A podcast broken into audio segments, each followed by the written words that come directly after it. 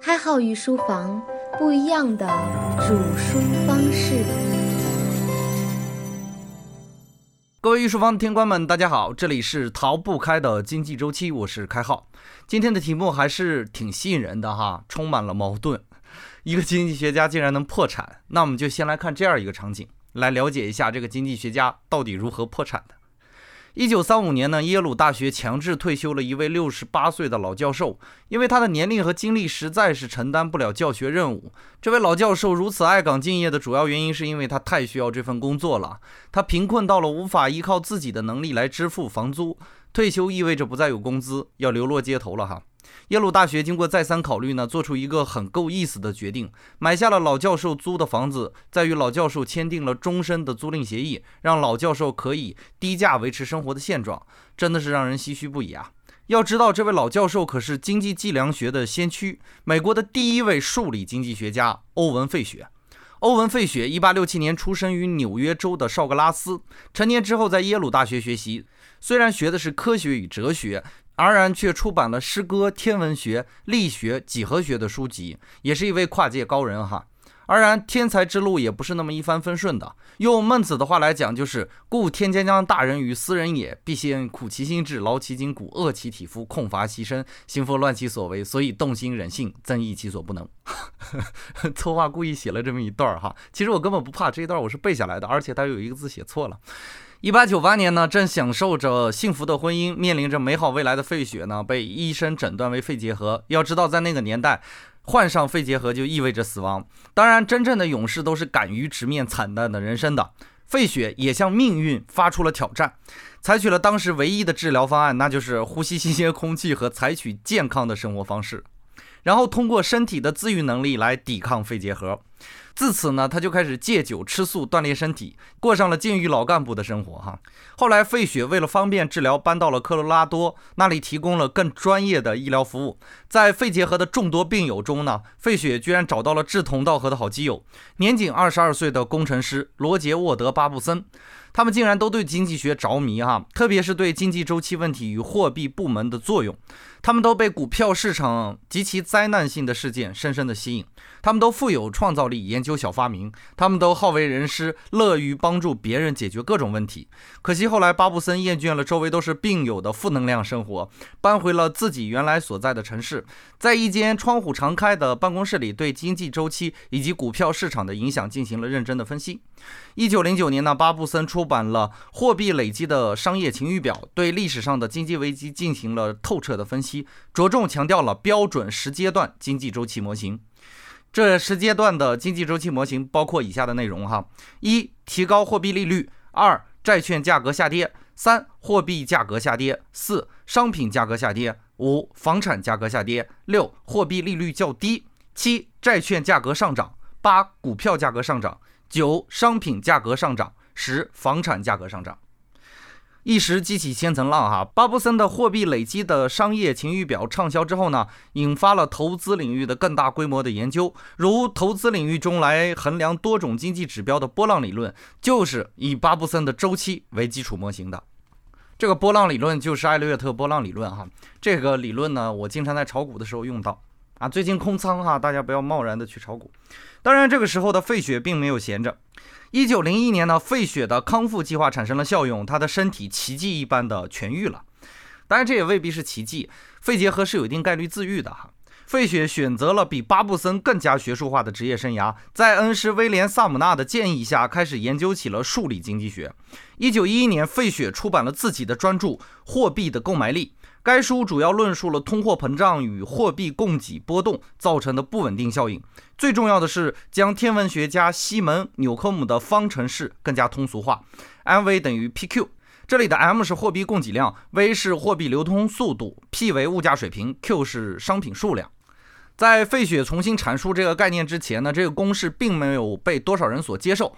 费雪用经济周期理论赋予了它新的生命，也就是货币数量论。当时的大部分经济学家都倾向于把银行看成是货币交易商，认为银行吸收存款和发放贷款不过就是换手而已。但事实并非如此哈。有这样一个小故事：一个儿子问他爸爸：“你不就是个银行行长吗？单位的钱都是别人的，怎么咱们家这么有钱呢？”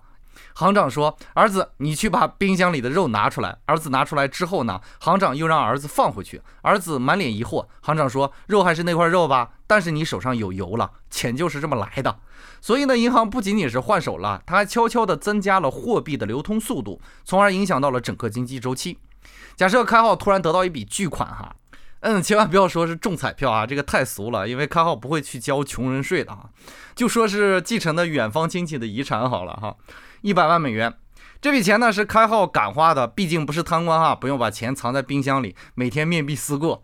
当然也不要每天出门就扛一兜子钱哈，直接把钱存银行里多好，刷卡的时候又帅，又不用担心贼惦记啊。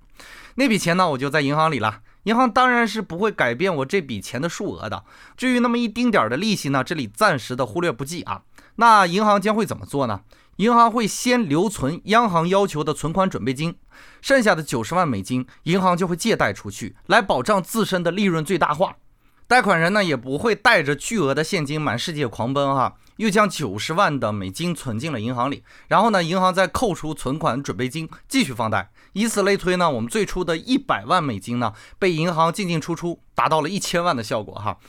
国家当然也没有启动印钞机嘛，银行就因为我一百万的存款，平白无故的多出了九百万的信贷能力，这个存在于高大院墙的秘密呢，最终被费雪所留意到了。那么费雪的经济理论中的关键的内容大致的样子是这样的。银行呢，能够通过信贷业务创造货币，而经济周期的关键也在于此。银行信贷增加的时候呢，货币供应大于市场需求，自然利率低于实际利率。忘了这个概念的哈，请回看华山论剑中的魏克塞尔。于是呢，商家们纷纷的扩大生产，增加订单，所以呢，产品就越来越多。产品多于民众需求的时候呢，民众将不急于购买产品，而将货币储存起来，用于未来购买更多的产品。此时的商家却不得不因为库存的积压而不得不减少订单，商家们开始偿还银行的贷款。由于商家贷多钱少，偿还银行的能力越来越有限，甚至有违约的风险。银行为了保证可以将钱兑付给储户，就不得不收缩信贷。随着信贷的收缩呢，依靠银行信贷的产业，如房地产之类的资产价格就会开始下降。工厂一面无法偿还贷款，一面需要更多的贷款周转。于是呢，他们只能将产品降价处理。而债务清算跟不上价格下跌的步伐的时候，就濒临破产了嘛。每个信贷者都试图减少债务。结果，当大家蜂拥而至去挤独木桥的时候呢，掉下水的人只会更多。所以，费雪认为货币体系是不稳定的。他这样写道：债务人偿付的债务越多，他们所负担的债务就越重。经济航船越是歪斜，它就越趋向于倾覆。在他看来，如果想要稳定经济，也就是方程数中的商品数量 Q 哈，首要的事情就是集中精力稳定价格，也就是方程式中的物价水平 P。阻止这种经济萧条理论上是有可能的哈，把价格重新提高到债务余额刚开始收缩的平均水平，然后把价格维系在这个水平不变，这就是所谓的美元补偿计划。价格每上涨百分之一，美元也应该按照百分之一的幅度重新估价，而一旦价格下跌百分之一呢，美元也随之应该贬值百分之一。费雪的这本《货币购买力》为他自己奠定了经济学大师的地位。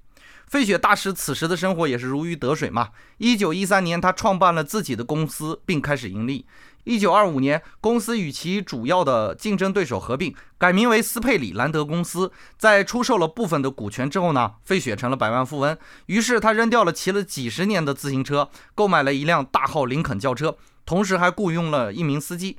除了自家公司的股票以外，还购买了大量小盘成长型的股票。在牛市狂飙猛进的二十世纪二十年代呢，它的股票市值一度超过了一千万美元。这一数字实际上使费雪成为了当时世界上最富有的经济学家。当时的费雪被誉为华尔街的先知，他的一举一动都引导着股市和宏观经济的舆论方向。安然时势造英雄，却也毁英雄。在一九二九年呢，股市即将达到高峰的时候呢，费雪仍然没觉得美国的股市被完全的高估。他甚至宣布，股市看来达到了一个永久的高原。他把股票市场兴旺视为美国长期繁荣新时代的反应。他写了一本书，名为《股市危机及其影响》，前言就是在距黑色星期四发生之后不到两个月写的啊。他依然坚定地认为股票的价格将会在一个较高的水平上稳定下来。他认为没有显示出任何新时代就此终结的迹象，相信美联储会采取有效措施来避免危机的加深，相信胡佛总统的计划能够遏制事态的恶化，因而前景是一片光明的。他根据许多的理由论证说，哈，经济将会呈现出收益迅速增长的前景。在经历了二十世纪二十年代的兼并运动之后呢，企业能够容纳大规模的生产，合作后的经济需要时间赢得发展，但他们此时形成的股市的影响却是立竿见影的啊！这有点像我们现在唱牛市的经济学家哈，明明他就是熊市，但是非要唱出牛市来哈。于是呢，费雪的结局肯定和现在的经济学家差不多哈。由于费雪对于市场的前景一直持有乐观的态度，又加上他的投资基本上没有采取相应的防守策略。当道琼斯指数由一九二九年的最高点三百八十一点跌落到一九三二年的四十点时，费雪这只大船被市场的巨澜所吞没了。大危机爆发之后呢，费雪的股票成为废纸。据他儿子的估计，损失约为八百至一千万美元，连妻子、妹妹和其他的亲属的储蓄都赔进去了。他因此名声也受到了沉重的打击。后来，即使经济逐渐开始复苏，他的经济状况却一直没有复苏，因为他都已经破产了嘛。此后呢，他不仅要应对沉重的债务，同时还要招架税务机关对他以往收入的瞌税。福无双至，祸不单行。一九三一年呢，不幸中的他又患上了肺炎，而美国国税局来信要求他支付六万多美元的税款。后来是妻子的姐姐借给他十万美元，才暂时的度过了难关。一九三五年就出现了我们本书开场的那一幕。一九四零年，与费雪携手生活了四十七年的妻子玛格丽特·哈泽德去世。晚年的费雪基本是靠着妻子的姐姐的周济度日，他一共欠下了七十五万美元，而且一直到了临终还没有能力归还。一九四七年，贫困中的费雪被癌症击倒了，他的财富梦想就永远的宣告终结了。不过，我们还可以看到，即便费雪在经济危机中从皇帝变成了乞丐，却未影响他的理论著作。一九三零年，他出版了代表作《利息理论》。一九三二年出版了《繁荣与萧条》，一九三三年出版了《大萧条的债务通货紧缩理论》，在一九三五年呢出版了《百分之百的货币》，这就是我们的欧文·费雪。他既不缺商业头脑，又不缺投资理论，却因为自己最糟糕的股市预测，将自己演绎成了悲剧英雄。也许经济周期理论只想告诉我们，无论繁荣与萧条、上升与下降，都不过是历史的轮回。在这里，开号要感叹一句啊，即使学会了那么多经济学，却依然炒不好股。在盲目的贪婪面前，如此庞大的经济学理论基础也不能拯救费雪哈。好了，本期的节目就播讲到这里。如果您觉得我们的内容不错呢，可以留言点赞以及转发。当然，如果开号说的太快，您可以关注微信公众号“开号御书房”查看文字版。感谢您宝贵的时间，感谢您的支持和打赏。我们下集再见。想要参与开号御书房的更多活动，和开号及他的小伙伴进行更加深入的交流，可以添加微信号开号拼音加数字二三三，我们等你哦。